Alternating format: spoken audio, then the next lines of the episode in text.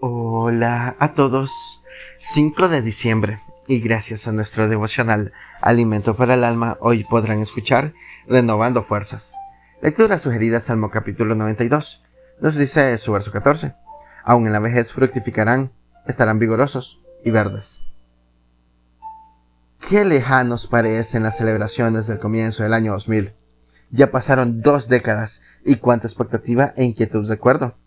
Se pensaba que ocurrirían ciertos sucesos que a postre no pasaron, pero aparecieron otros que ni esperábamos.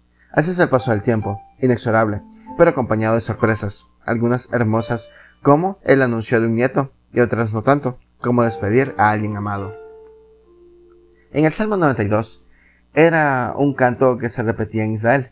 Parece que el autor había descubierto el secreto de llevar una vida saludable en el día a día, Empieza afirmando lo significativamente bueno que es comenzar la mañana proclamando misericordia de Dios y a la noche reconocer su fidelidad.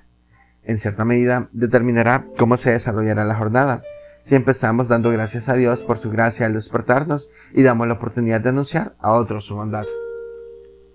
Hay una alentadora promesa que en la comparación de nuestros días con una palmera aunque no tenga apariencia, es un árbol resistente que soporta vientos fuertes, proporciona sombra y su fruto, el dátil, del cual Israel es uno de los mayores exportadores, posee alta cantidad de nutrientes para nuestro cuerpo.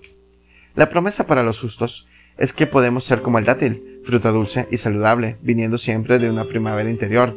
No podemos solos, necesitamos confiar en la obra redentora de Jesucristo, la que nos hizo aceptos en el amado, dice Efesios 1.6.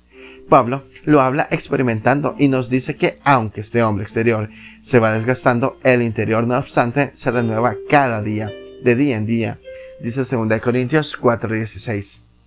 Recordemos que sus promesas se cumplen. Devocional escrito por Alicia Ituarte en Uruguay. En la diaria comunión recobramos aliento. Muchas gracias por escuchar.